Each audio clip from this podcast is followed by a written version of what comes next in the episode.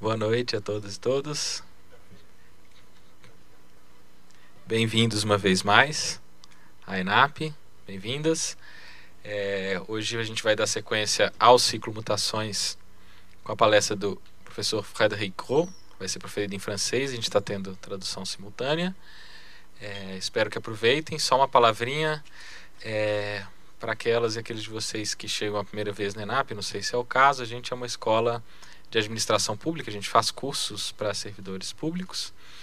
E trazer o ciclo Mutações para cá, nessa etapa de Brasília, para a gente é uma grande conquista, é uma, uma aposta, a gente acredita nesse projeto, porque num momento de tanta confusão que a gente não sabe para onde que o vento sopra, né, é muito importante a gente ter condições de fazer uma reflexão um pouco mais aprofundada.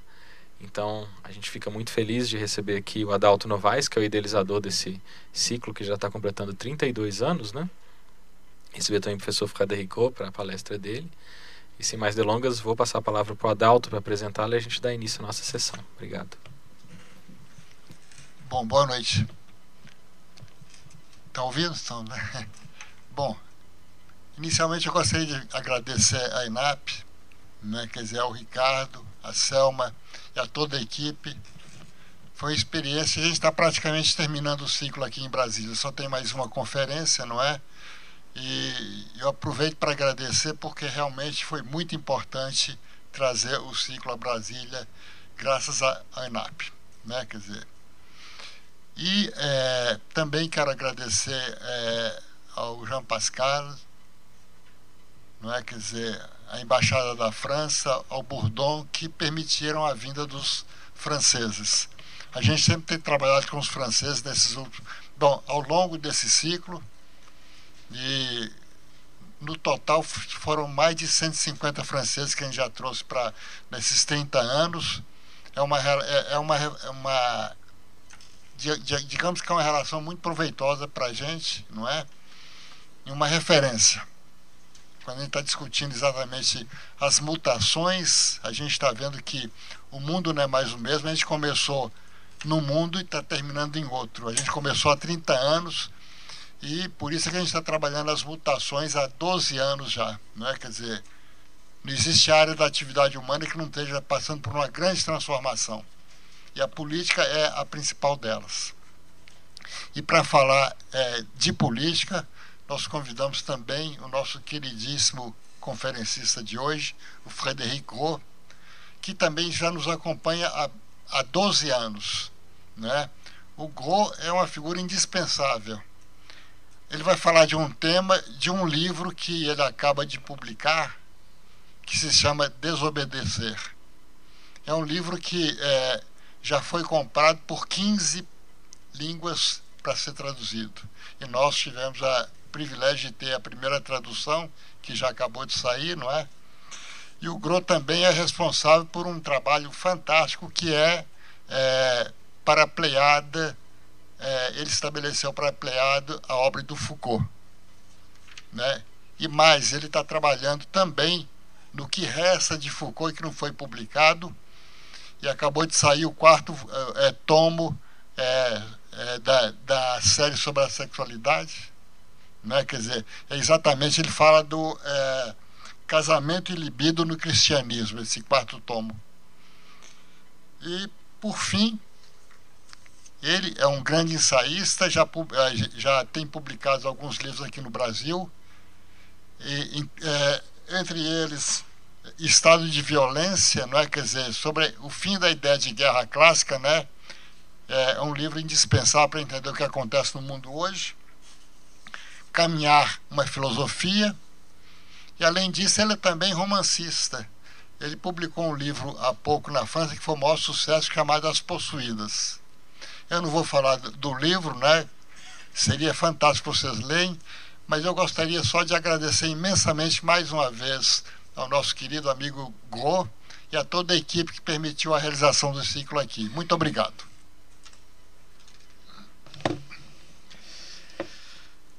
Merci, merci Adauto. Je voudrais vous remercier pour cette euh, invitation qui, qui m'honore. Comme l'a rappelé Adauto, ça fait un certain nombre de temps que je suis les, les travaux autour du cycle Mutasoes. Et ce que je vous propose ce soir, c'est de reprendre aussi un certain nombre d'éléments que j'ai pu déjà vous exposer à propos de la violence, puisqu'il y a eu un cycle sur la violence, à propos aussi de l'utopie. Il y avait eu un cycle sur euh, l'utopie, et puis il y avait eu un, autre cycle, je crois, qui portait sur... Euh, euh, c'était quoi la violence, l'utopie, et puis le troisième, oui, sur la croyance. Voilà, sur la croyance. Et il y a un certain nombre d'éléments que je vais reprendre euh, ce soir. Au départ, la question que je me suis posée, elle partait d'un constat qui est le constat de la situation actuelle. Euh, je vais prendre deux lignes de force de cette situation actuelle politique. Premièrement, l'augmentation folle des inégalités de richesse, dont on se dit que bientôt, pour qu'elles puissent être justifiées, il faudrait supposer qu'il existe deux humanités différentes.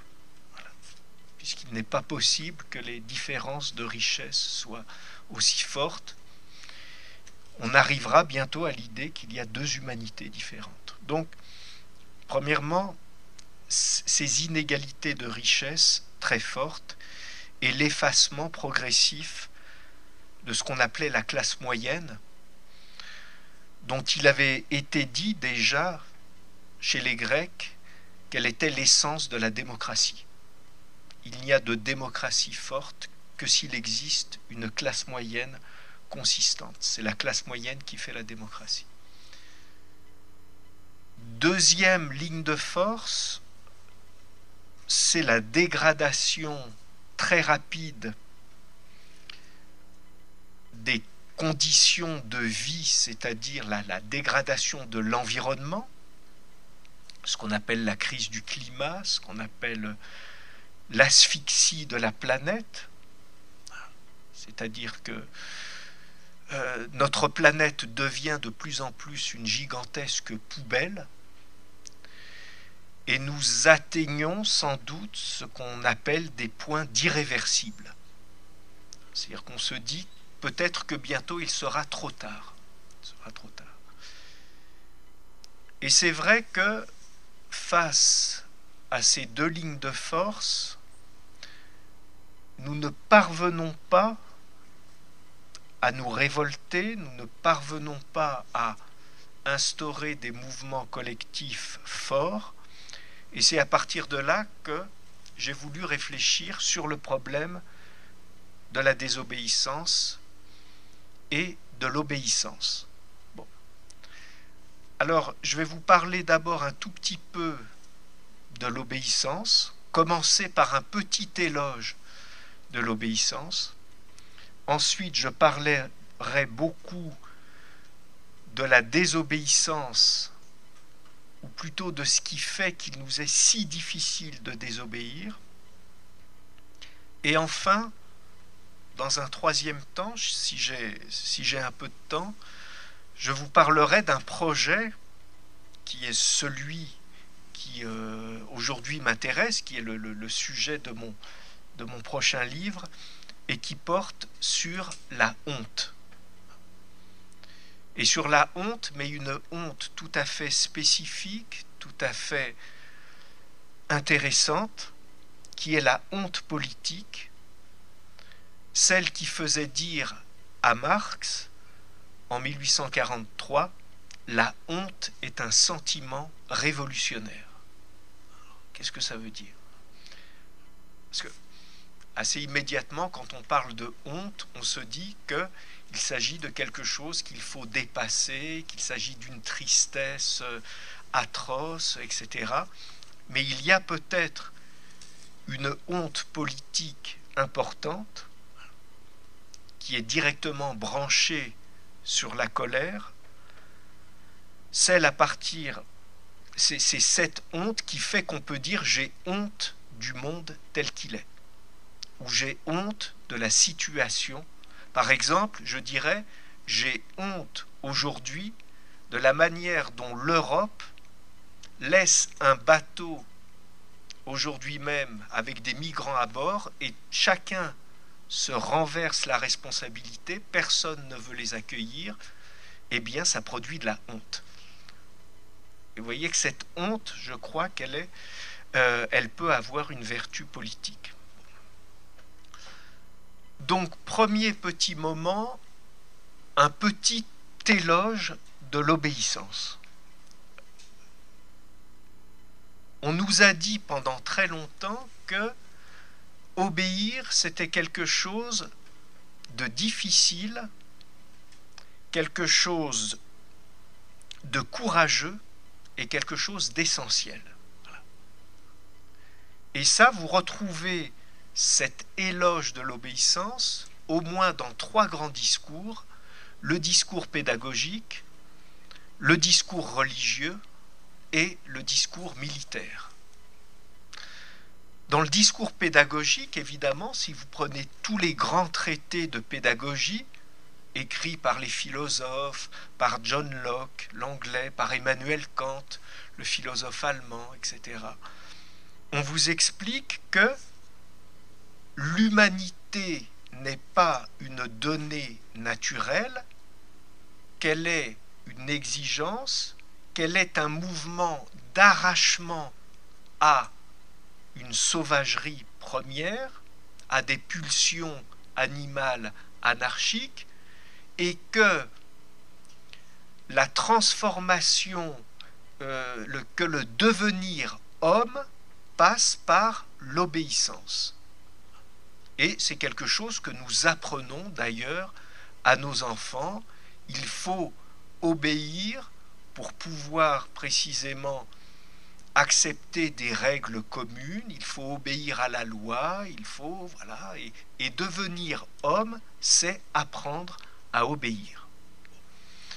Donc vous voyez que dans le discours pédagogique, vous avez l'idée que ce qui nous fait désobéir, c'est une part sauvage en nous et que l'humanité passe par l'obéissance.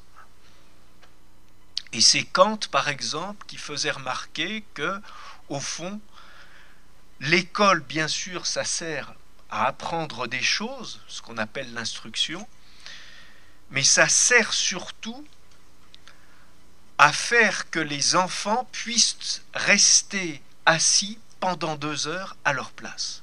Voilà. Alors ça, c'est la vraie, c'est la, la vraie réussite de l'école, c'est la discipline beaucoup plus que l'instruction, parce qu'on apprend l'obéissance. Deuxième discours, c'est le discours religieux. Quand je dis le discours religieux, peut-être que je pense surtout à la religion chrétienne et à la manière dont, dans la religion chrétienne, fonctionne ce qu'on appelle le dogme du péché originel, qui a été très importante quand même dans cette religion pour construire une morale, une éthique, etc. Et depuis ce qu'on appelle les pères de l'Église, je prends ici l'exemple surtout de, de Saint Augustin, mais il y en aurait d'autres, l'interprétation dominante du péché originel consiste à dire que ce fut un acte de désobéissance envers Dieu, et de cet acte nous avons été punis, puisque nous avons été rejetés hors du paradis terrestre, et que désormais notre salut passe par l'obéissance. C'est en obéissant toujours et toujours plus que nous conquérons notre salut obéir, c'est une tâche spirituelle. Ça, si vous voulez, euh, l'équivalence entre l'obéissance et le salut a été inscrite au cœur de la culture chrétienne. Pour gagner son salut, il faut obéir. Discours militaire aussi, vous savez très bien que dans ce qu'on appelle l'éthique du soldat, vous avez l'idée que plus on vous donne des ordres difficiles, plus on vous donne des ordres impossibles, plus il est héroïque d'obéir à ces ordres. Et l'obéissance, parce qu'elle demande du courage, de l'abnégation, elle est héroïque. Donc, vous voyez bien que dans notre culture, nous avons construit l'idée que obéir est un défi, que obéir introduit ce qu'on peut appeler une tension éthique, parce que c'est difficile, parce qu'il faut être à la hauteur de ce qu'on nous demande de faire, et qu'à partir de là, l'obéissance apparaît, je le répète, comme essentielle, courageuse et difficile. Et si vous voulez, même dans des textes, je pense à un texte comme Ainsi parlait Zarathustra de Nietzsche, où même Nietzsche arrive à dire quelque chose comme que votre distinction soit d'obéir, que votre distinction soit d'obéir. Tout ce qui vous est cher, faites en sorte qu'on vous le commande. Parce qu'on voit bien que l'obéissance introduit un rapport de défi.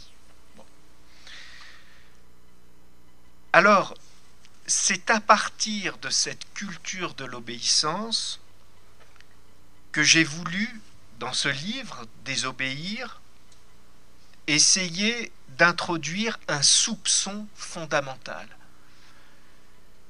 et d'essayer de renverser les choses et de me dire, et si au contraire, ça n'était pas la désobéissance qui était difficile, courageuse, essentielle? Donc j'ai essayé de construire ce renversement. Et ce qui pouvait m'aider dans la construction de ce renversement, c'est ce que j'appelle le passage de la première modernité à la deuxième modernité. Dans la première modernité, qui est marquée par l'opposition homme-animal, c'est la modernité des Lumières, hein, c'est la modernité, c'est le XVIIIe siècle, début du XIXe siècle. Dans la première modernité, celui qui est monstrueux, c'est celui qui désobéit. Or, l'histoire du XIXe et du XXe siècle surtout a fait apparaître une autre monstruosité qui est la monstruosité de l'obéissance. Mais dans cette deuxième modernité, cette monstruosité de l'obéissance elle ne se construit plus par rapport à la polarité homme-animal, mais par rapport à la polarité homme-machine. C'est-à-dire que on a vu apparaître un style d'obéissance complètement mécanique, aveugle, sans réflexion. Et à partir de là, la désobéissance pouvait apparaître comme un acte d'humanité. Je, dans son journal de pensée qu'Anna Arendt a tenu presque tout au long de sa vie, en 1967, elle recopie une phrase de Peter Ustinov qu'elle lit dans le New Yorker, février 1967, et on sent que cette phrase l'a marquée, donc elle la recopie. La phrase est la suivante. Je vous la lis. Pendant des siècles, les hommes ont été punis pour avoir désobéi. À Nuremberg, pour la première fois, des hommes ont été punis pour avoir obéi. les répercussions de ce précédent commencent tout juste à se faire sentir. Donc si vous voulez, l'expérience politique du totalitarisme au XXe siècle a fait apparaître la monstruosité de l'obéissance. C'est ça qui, je crois, pour la philosophie politique, pour la pensée politique, a été quelque chose comme un, euh, une, décharge électrique terrible. Qu'est-ce que ça signifie quelqu'un qui est un criminel, un monstre d'obéissance? Alors, à partir, si vous voulez, de cette... Euh, j'ai d'abord fait quelque chose autour de l'obéissance, ensuite expliqué comment je, euh, je renversais un peu les choses.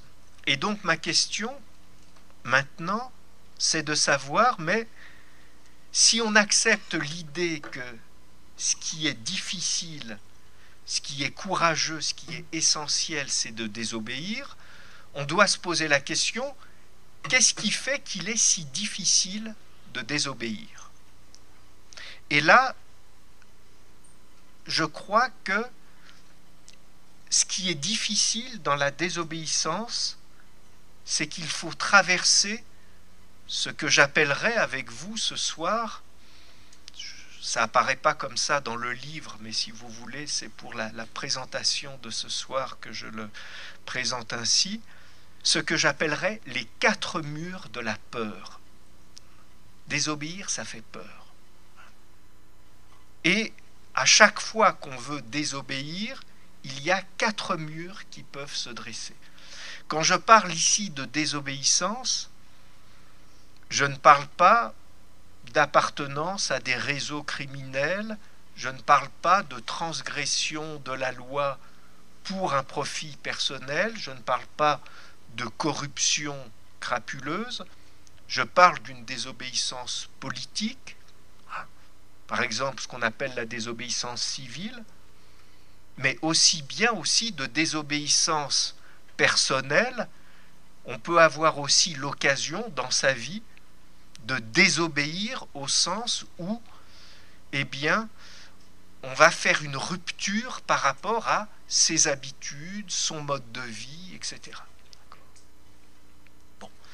Donc ce que je vais essayer de dessiner avec vous, ce sont ces quatre murs.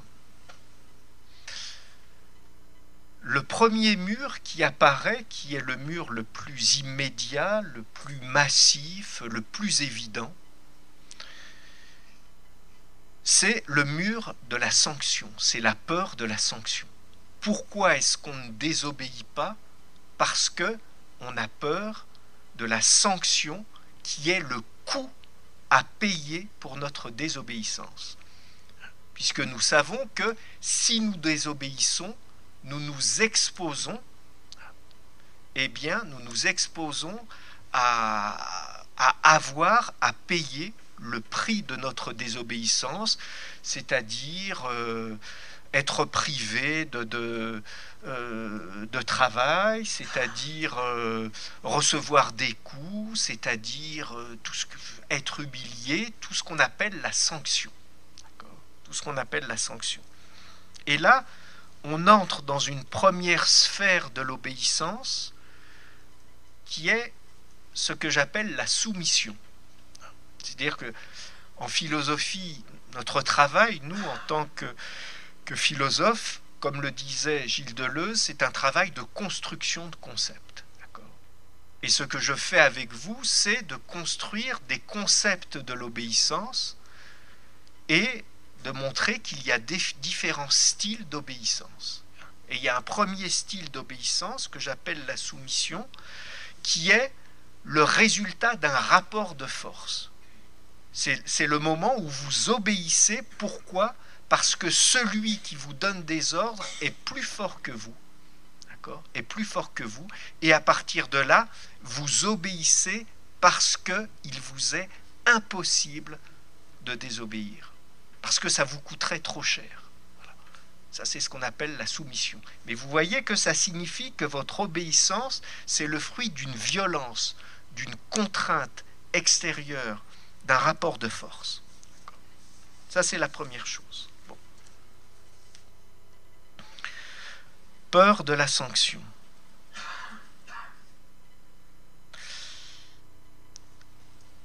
Simplement ici, je voudrais quand même introduire un autre petit soupçon, qui est un soupçon qui est introduit dans la pensée politique par des gens comme la Boétie dans le traité de la servitude volontaire, tout un programme, le titre, hein, la servitude volontaire, euh, par Kant, mais pas dans son traité pédagogique, mais dans son texte qui s'appelle Qu'est-ce que les Lumières et par des philosophes contemporains aussi comme Michel Foucault, comme Anna Arendt.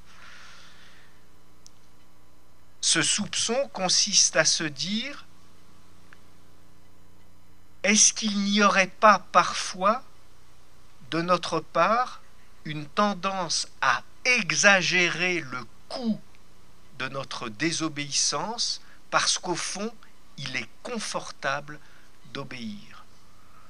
Voyez, c'est-à-dire qu'ici, le soupçon consiste à dire que cette obéissance qu'on se représente comme le résultat d'un rapport de force, je ne peux pas désobéir, est aussi parfois le produit, j'allais dire, eh bien, d'un euh, comment dire, l'obéissance peut apparaître aussi comme confortable. Et peut-être que la soumission est un mythe qui nous permet de nous excuser à nous-mêmes notre obéissance. Ça, je reviendrai là-dessus, mais je le pose. Donc, premier mur de la peur, la peur, de la sanction. Vous avez une deuxième manière d'obéir qui n'est pas du tout ce qu'on appelle la soumission. Dans la soumission, vous avez un rapport vertical.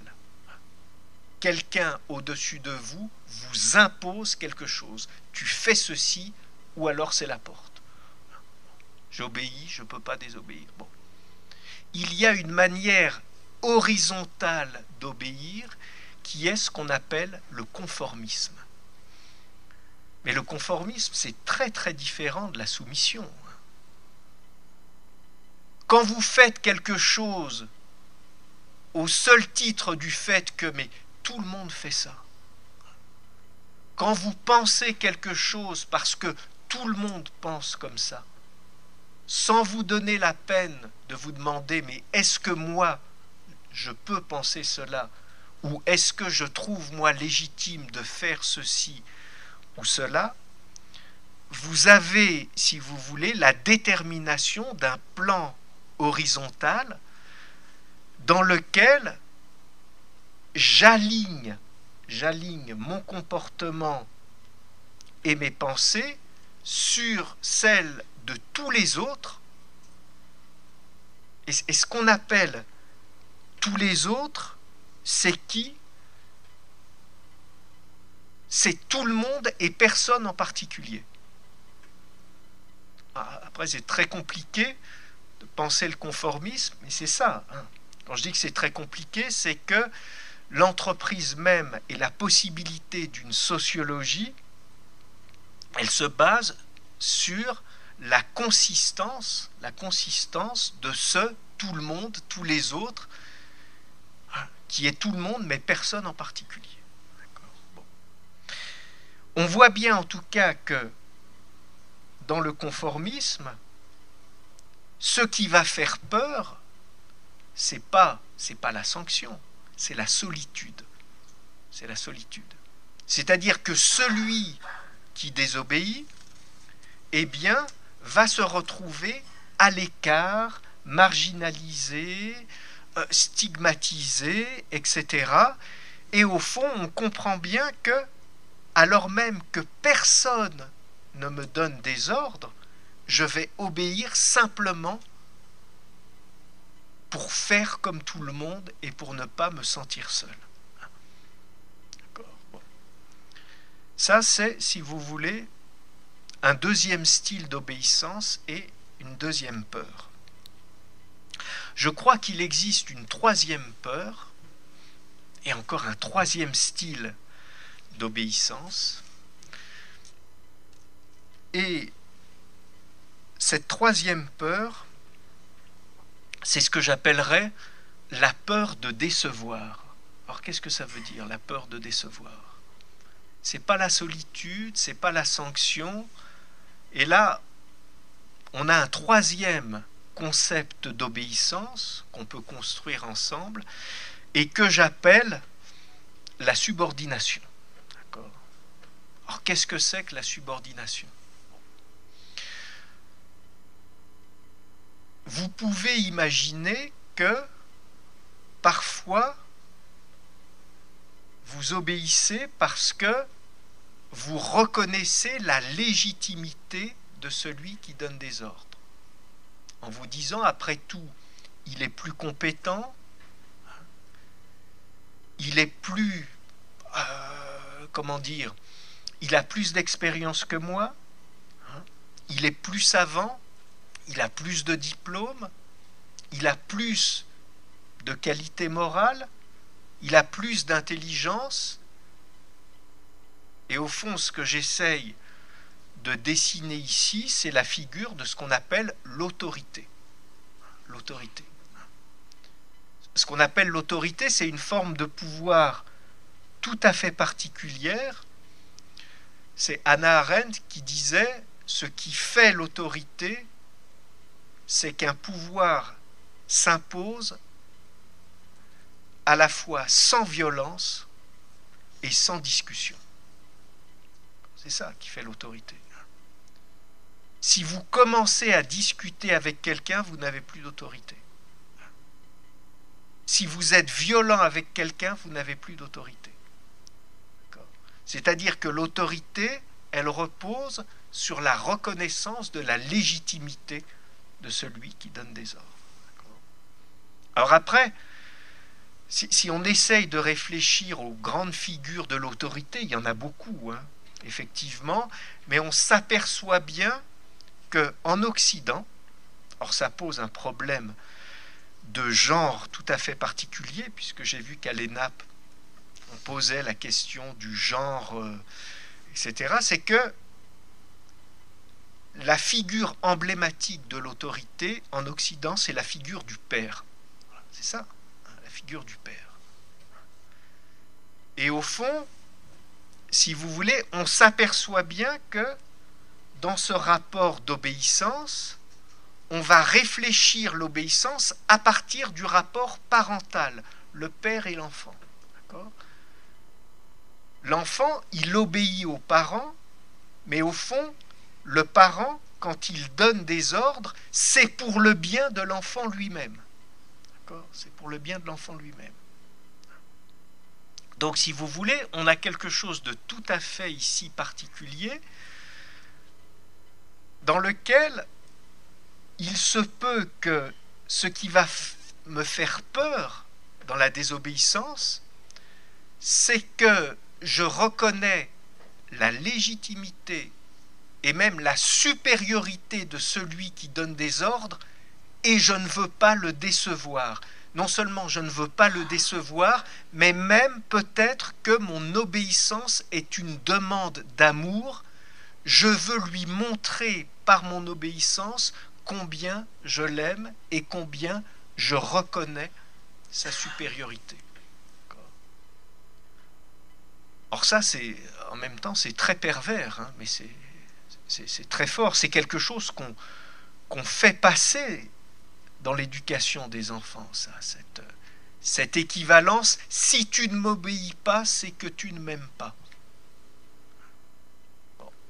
En tout cas, on voit que ce n'est pas du tout ni la peur de la solitude, ni la peur de, euh, de la sanction, mais c'est euh, la peur d'être abandonné, la peur de ne plus être aimé qui motive notre obéissance.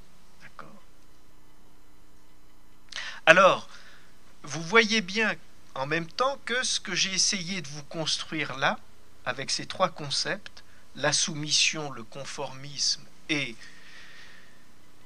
la subordination, c'est le cauchemar de la pensée politique. Ce que je veux dire par là, c'est que la pensée politique ne cesse de se, de se demander et si ce qu'on appelle un citoyen, et si ce qu'on appelle un sujet politique, et si ça n'était qu'un esclave, et si ça n'était qu'un robot, et si ça n'était qu'un enfant. Comment Qu'est-ce que c'est qu'obéir politiquement? Est-ce que c'est obéir comme un robot? Est-ce que c'est obéir comme un enfant? Est-ce que c'est obéir comme un esclave? Donc vous voyez bien que le problème de la pensée politique, hein, depuis Aristote jusqu'à euh, Arendt, en passant par Hobbes et de Rousseau, c'est de se dire comment penser une, une obéissance qui ne soit pas celle de l'enfant, qui ne soit pas celle de l'automate et qui ne soit pas celle euh, de l'esclave. Alors, maintenant, je voudrais dresser un quatrième mur de la peur qui, est, qui a été pour moi dans l'écriture de ce livre peut-être le, mur le plus important, le plus, euh,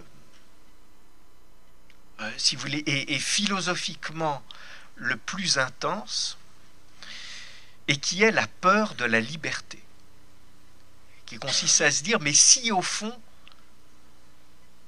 ce qui motive notre obéissance, ce ne serait pas simplement la peur d'être libre. Alors vous allez me dire, c'est un peu compliqué parce que on n'arrête pas de dire, mais enfin, l'homme est fait pour être libre. La vocation de l'homme, c'est la liberté. L'homme tient sa dignité de la liberté elle-même. Mais je crois quand même que, là aussi, certains textes ont essayé de, dessiner euh, une espèce de soupçon fondamental par rapport à cette évidence première qui serait que l'homme est fait pour être libre et veut être libre.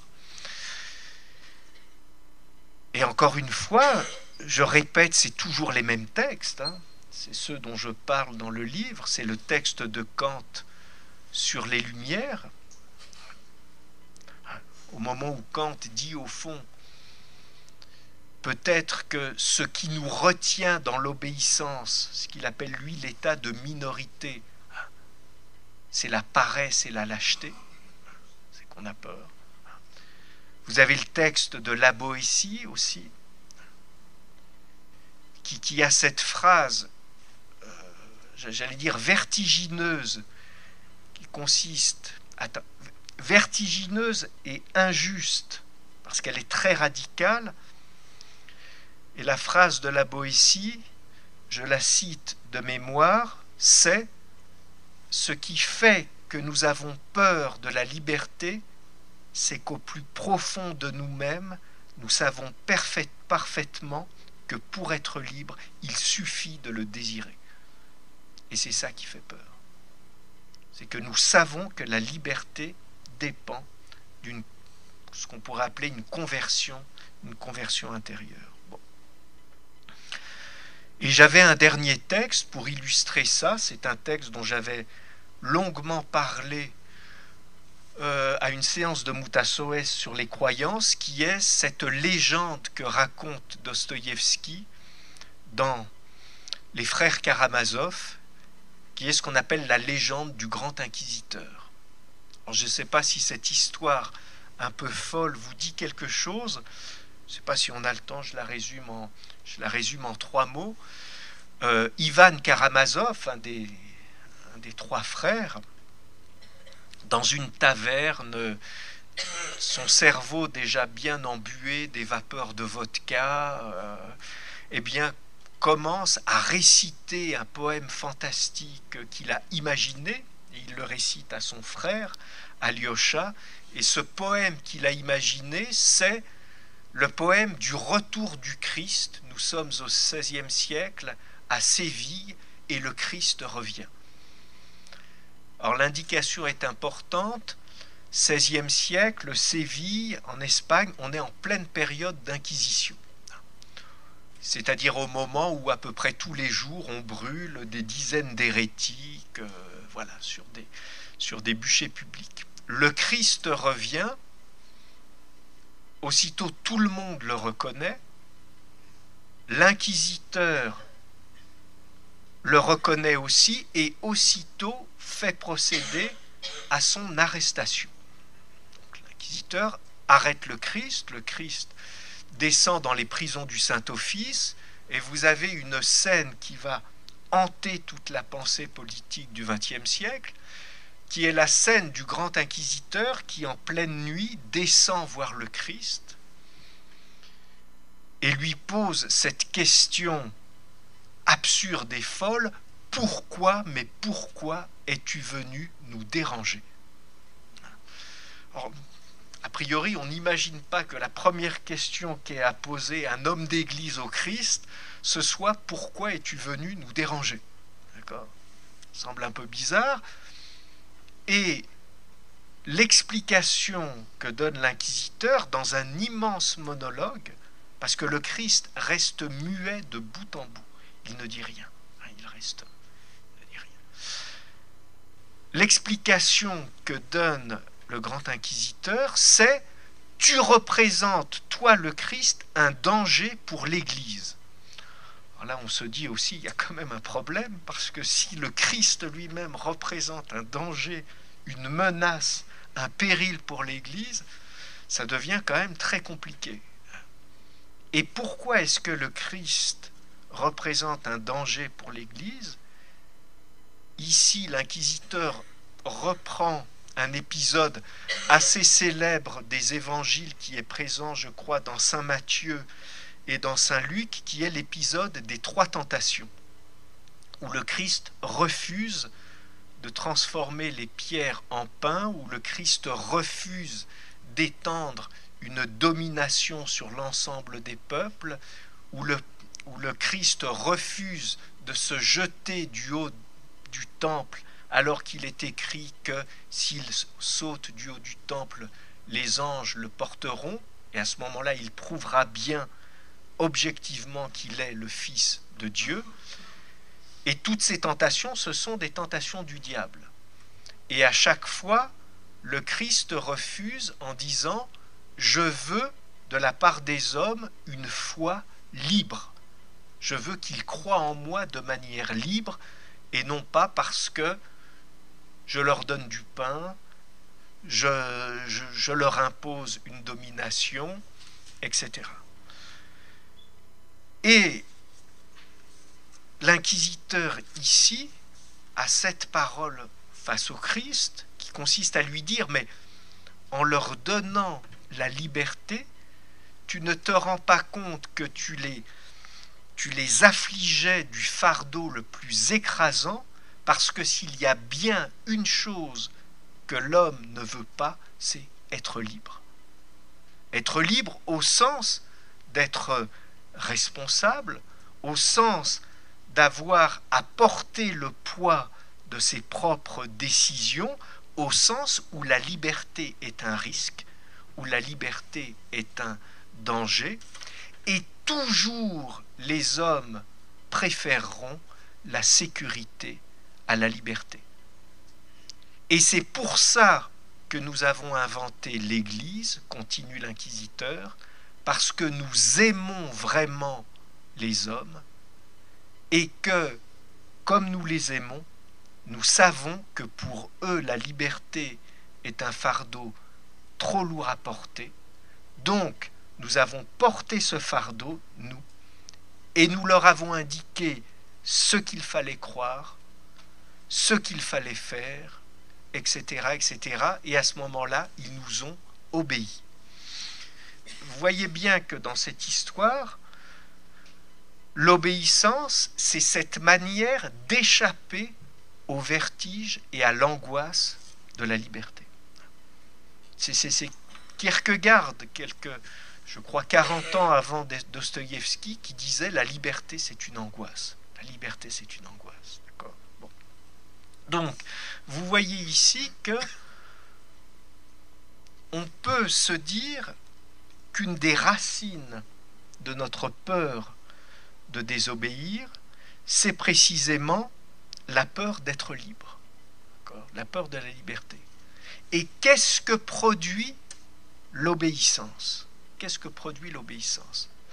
Or là, on peut revenir soit à la définition de ce que Stanley Milgram, dans des expériences dont j'ai parlé, euh, c'était au niveau du cycle sur, euh, sur la violence, appelait l'état agentique, ou même 25 siècles avant la définition de l'esclave par Aristote, ce que produit l'obéissance, c'est une séparation entre l'auteur et l'agent. Qu'est-ce que je veux dire entre l'auteur et l'agent? C'est-à-dire que quand j'obéis, quand j'obéis, je fais cela, mais c'est mon corps qui fait cela, c'est mon bras qui euh, accomplit cette action, donc je suis bien l'agent, c'est moi qui agis, mais je ne suis pas l'auteur de cet acte. Et si on me demande pourquoi fais-tu cela, je réponds demande à celui qui m'a donné l'ordre. Moi, je ne sais pas. Voyez? C'est-à-dire que quand j'obéis, je ne suis qu'un pur exécutant, mais je ne suis pas l'auteur de l'acte, ce qui rend mon action beaucoup plus légère, beaucoup plus facile. Et précisément, si vous voulez... Alors ce qui est intéressant, je vais, je vais essayer de rester un petit peu sur cette, euh, cette idée de la séparation entre l'agent et l'auteur.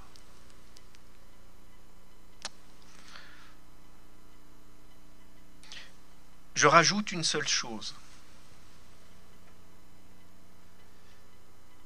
Au fond, quand j'obéis, j'obéis à la troisième personne. C'est pour ça que dans le, titre de la conférence, je parlais de la première personne. Qu'est-ce que ça veut dire quand je dis j'obéis à la troisième personne? C'est-à-dire que ce que je fais, je le fais en tant qu'un autre pourrait le faire à ma place et ce serait la même chose. Je, ne suis qu'une machine, qu'un exécutant, c'est-à-dire je suis substituable. Obéir, c'est accepter d'être substituable. D'accord? Et d'ailleurs, c'est ce qui fait que quand on vous demande de faire des choses particulièrement ignobles, quand on vous donne des ordres qui sont des ordres criminels, la seule manière dont vous allez vous excuser vous-même de les accomplir, au fond, c'est de dire, mais de toutes les manières, même si ça n'est pas moi qui le fais, de toutes les manières, un autre le fera à ma place. Alors, quelle différence? Quelle différence C'est-à-dire que pour pour me justifier à mes propres yeux de mon obéissance, j'invoque l'imagination des autres en me disant, mais de toute façon, un autre l'aurait fait à ma place. Quelle différence.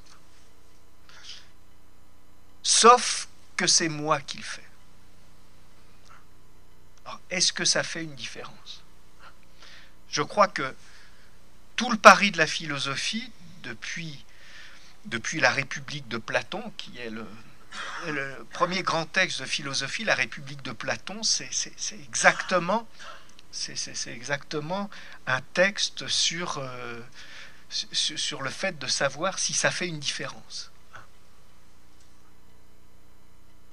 Puisque vous savez, je ne sais pas si j'ai un peu de...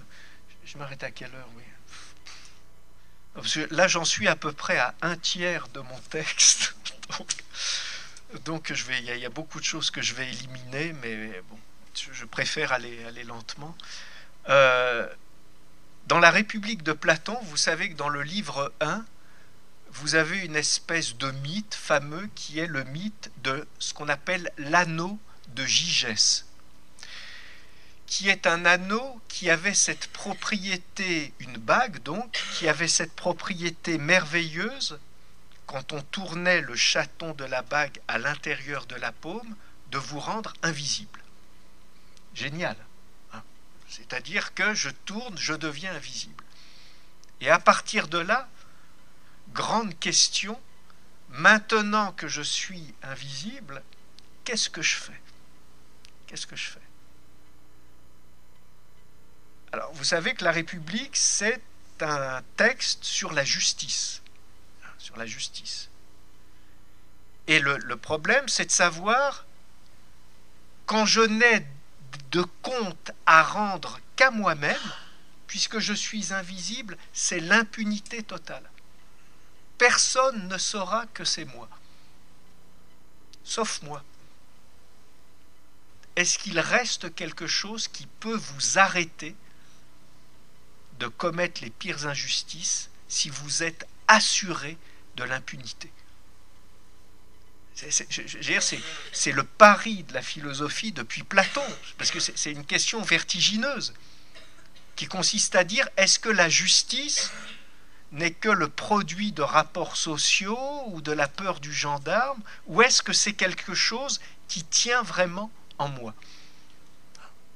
C'est-à-dire quand je tourne la bague à l'intérieur de la paume et qu'il ne reste plus que moi devant moi, est-ce qu'il reste quelqu'un?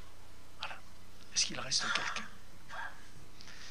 Et là, vous voyez que s'il reste quelqu'un, ce quelqu'un qui reste, c'est ce que j'appelle la première personne. C'est ce que j'appelle la première personne. Et, et, pour moi, le, quand je réfléchissais à ce, problème, je me disais, au fond, au fond, voilà, cette, première personne, c'est celle qui va faire l'expérience. Je, je, donne un deuxième concept que j'introduis dans ce livre de l'indélégable, ce que j'appelle l'indélégable. C'est-à-dire, au fond, l'idée, c'est que je vais faire cela parce que personne ne peut le faire à ma place, justement. Qu'est-ce que je veux dire quand je dis personne ne peut le faire à ma place? Parce qu'évidemment, je ne suis pas irremplaçable, je ne suis, pas, suis pas en train de vous dire que chacun est tellement unique, tellement formidable, tellement singulier que il est totalement irremplaçable. C'est pas ça que je vous dis.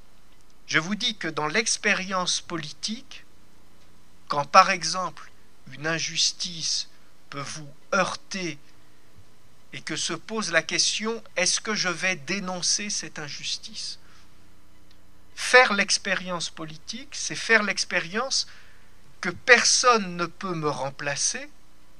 Pourquoi? Parce que, encore une fois, je dois répondre présent. Mais pas parce que je suis unique, singulier, etc. D'accord? Euh, Parce que précisément, il y a des choses que je peux pas, enfin que personne d'autre ne peut faire à ma place je, reprends ici euh, pour essayer d'avancer et de vous faire entendre ce que, ce que j'essaye de construire, l'exemple de Henry David Thoreau. Connaissez peut-être cet écrivain américain du début du 19e siècle qui a, qui a écrit le premier petit texte sur la désobéissance civile. Il a passé une nuit en prison parce qu'il a refusé de payer les impôts parce qu'à son époque, les États-Unis étaient engagés dans une guerre contre le Mexique qu'ils trouvaient absolument injuste, parce que les États-Unis, à son époque, euh, soutenaient encore très largement l'esclavage dans les États du Sud, et donc il disait non, je ne pas, je veux pas payer les impôts, donc en prison. Et il écrit un texte pour raconter cette expérience, et c'est ce texte-là euh, qui a représenté une expérience de lecture bouleversante pour Tolstoï, pour Gandhi, pour Martin, pour Martin Luther King, c'est-à-dire pour tous les grands acteurs de la désobéissance civile au XXe siècle. Et pourquoi est-ce que je vous parle de cet auteur? Parce que il était très sensible à cette dimension de l'indélégable. Il avait cette phrase Et si je ne suis pas moi, qui le sera à ma place? C'est-à-dire, est-ce qu'on peut continuer à vivre perpétuellement à la troisième personne Et au fond, il avait trouvé par cette idée d'indélégable, je crois, une espèce de critère. Pour savoir si une chose importante, si une chose est importante, demande-toi si tu peux te faire remplacer. Tu ne peux pas te faire remplacer pour aimer quelqu'un. Euh, Sorrow, qui était un immense marcheur, faisait des, longues promenades tous les jours. Et, je crois que euh, à Daouto ici présent ne me réinviterait plus jamais à son cycle Mutassoès si un jour je lui demandais écoute, là je dois travailler cet après-midi, est-ce que tu veux bien aller faire cette promenade à ma place? Hein, Parce que là j'ai pas le euh, là j'ai pas le temps. Non. Il y, a des choses qui sont tellement fortes, essentielles, que on doit les faire à la première personne. Donc, ce que j'essaye maintenant de mettre en place, c'est de vous dire si le sujet... Et, dernière chose, vous ne pouvez demander à personne de désobéir à votre place. vous pouvez essayer. Non, désobéir, c'est toujours quelque chose qui se fait à la première personne. À partir de là, j'en suis où 19h38. Tu veux que je m'arrête à, quelle heure? Il faut mettre des limites d'auto, non? Pas de limite. Bon, je vais, je vais encore parler une dizaine, euh, un quart d'heure, euh, une dizaine, une dizaine de minutes. oui, je sais bien, mais.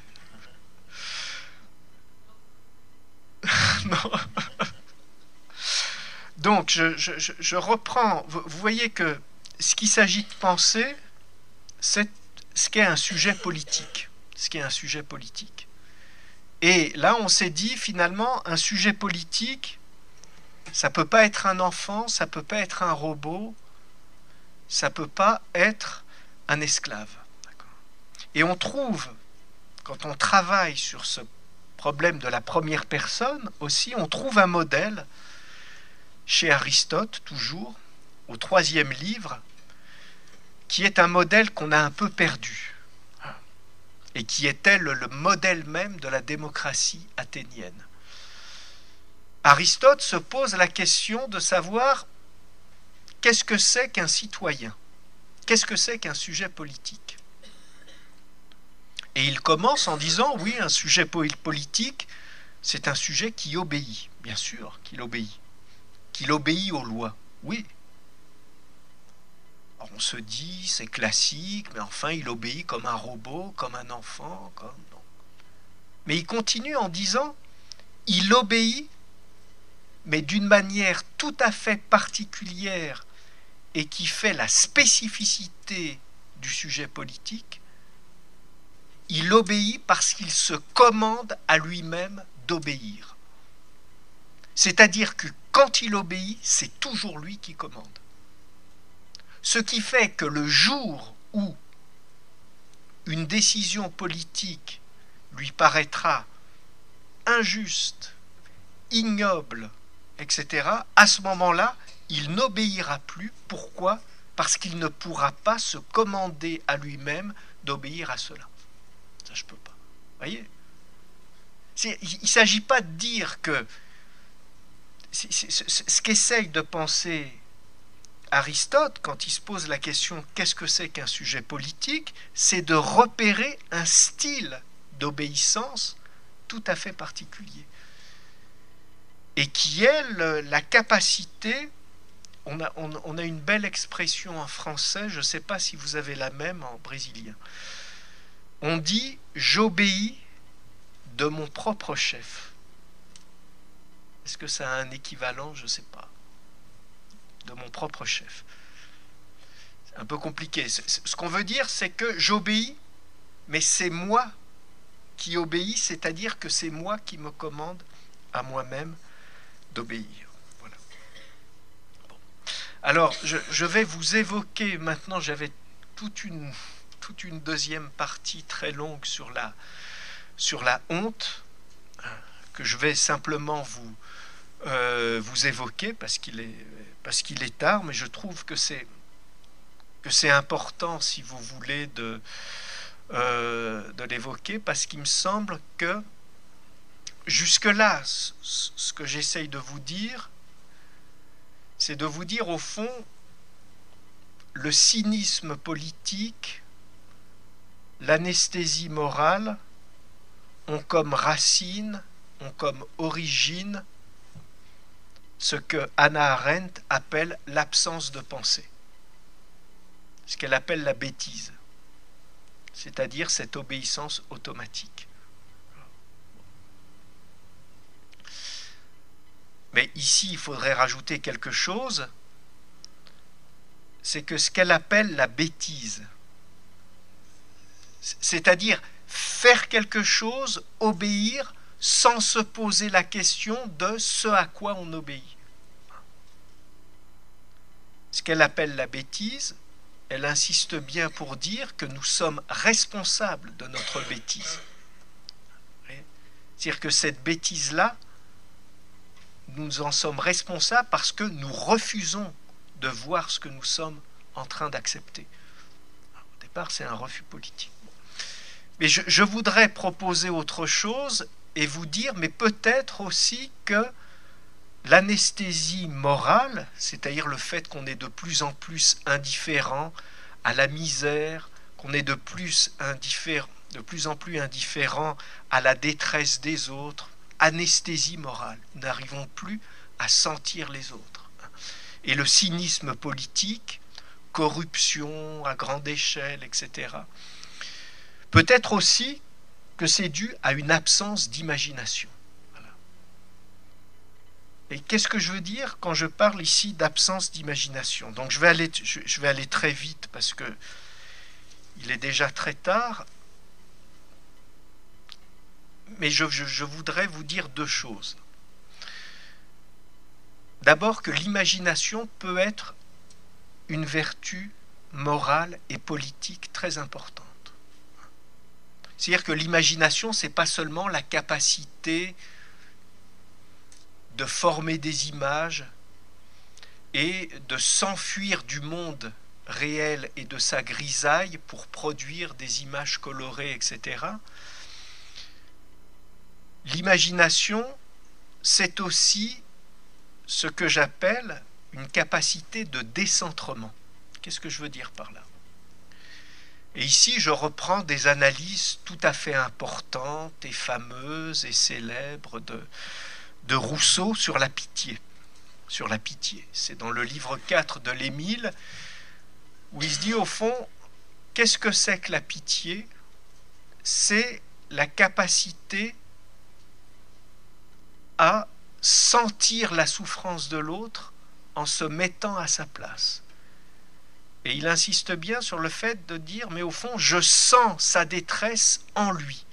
C'est-à-dire que la, que, la, que la pitié suppose, dit Rousseau, l'imagination, mais comme, comme capacité à se mettre à la place de l'autre. Donc vous voyez, ce que, j'essaye de travailler, c'est l'imagination, ce que j'appelle l'imagination éthique ou l'imagination politique, comme capacité à se mettre à la place de l'autre. Mais je crois qu'il existe un deuxième affect de l'imagination qui est la honte. C'est-à-dire que de la même manière dont vous pouvez avoir pitié pour l'autre, vous pouvez, aussi avoir honte pour l'autre. Donc ce que je voudrais simplement ici vous indiquer, je reprends ce que je euh, disais au début de cette présentation et après, je vous le promets, je m'arrête hein, et, je me, et je me tais. Je vous ai parlé des quatre murs de la peur. D'accord Vous vous souvenez? Et là, je voudrais évoquer les quatre visages de la honte. Il y a un premier visage de la honte qui est ce qu'on appelle la honte morale, c'est-à-dire à peu près le sentiment de la culpabilité. Quand vous-même vous vous êtes rendu coupable et bien de choses qui à vos propres yeux sont des choses qui sont ignobles, injustes, etc. Il y, a des tas de raisons, par lâcheté, par intérêt. Vous pouvez avoir honte de vous-même, de ce que vous avez fait. Ça existe, ça, la honte morale, le fait de ne pas être fier de ce qu'on a fait. Première honte. Vous avez aussi, alors ça c'est très très important, une honte qui est la honte sociale. C'est très différent de la honte morale. Hein. C'est la manière, c'est cette tristesse qui est due si vous voulez, au sentiment de votre infériorité sociale. C'est la honte d'être pauvre. C'est la honte de ne pas correspondre à des standards de performance. C'est la honte aussi de n'être soi-même qu'une caricature. C'est très important, cette honte sociale. Mais c'est la honte aussi liée au déshonneur peut être lié, par exemple, au comportement d'un frère, d'un parent, d'un cousin, et ce qu'il a fait devient une honte pour vous. C'est très important et très structurant dans les sociétés, ça, cette honte sociale. C'est très différent de la honte morale. Vous avez une troisième honte qui est la honte traumatique. Suite à une agression, suite à un viol, ou même l'expérience, par exemple, de certains soldats de retour du Vietnam ou d'Irak, etc., qui ont eu à commettre des choses effroyables et le traumatisme d'avoir été soi-même violent ou d'avoir été violenté. Et vous savez comme moi que la notion qui est liée à l'idée de traumatisme, c'est celle de silence. Qu'est-ce que c'est qu'un traumatisme?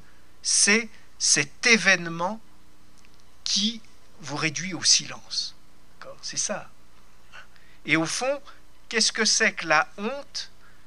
C'est le fait d'avoir vécu quelque chose de douloureux, de ne pas pouvoir en parler, et la manière dont on finit par se dire que si j'ai vécu cela, et si je ne peux pas en parler, c'est que je l'ai mérité. Donc ça, c'est terrible, ça.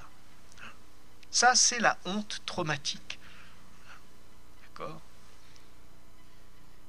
Je, crois que dans toute la littérature morale, psychologique, euh, philosophique même, etc., on a beaucoup insisté sur ces trois visages de la honte, mais qu'il existe un quatrième visage de la honte, dont j'essaye de dire qu'elle peut être une bonne honte.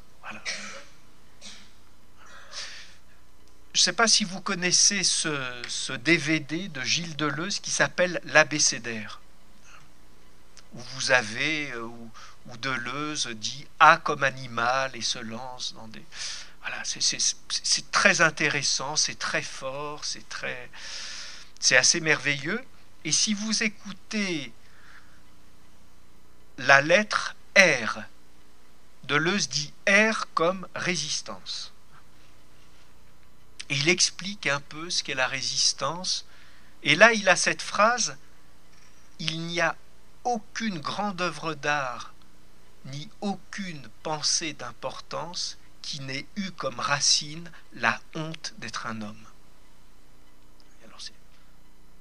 Très bizarre ça, vous voyez. Qu'est-ce que c'est que cette honte Et donc, ce que je, ne fais que l'évoquer ici, mais je pense qu'il peut être intéressant de dessiner pardon, ce quatrième visage de la honte, qui est celui par lequel, eh bien précisément, comment dire, nous pouvons avoir honte de la situation politique de notre pays, des actions d'un tel ou d'un tel.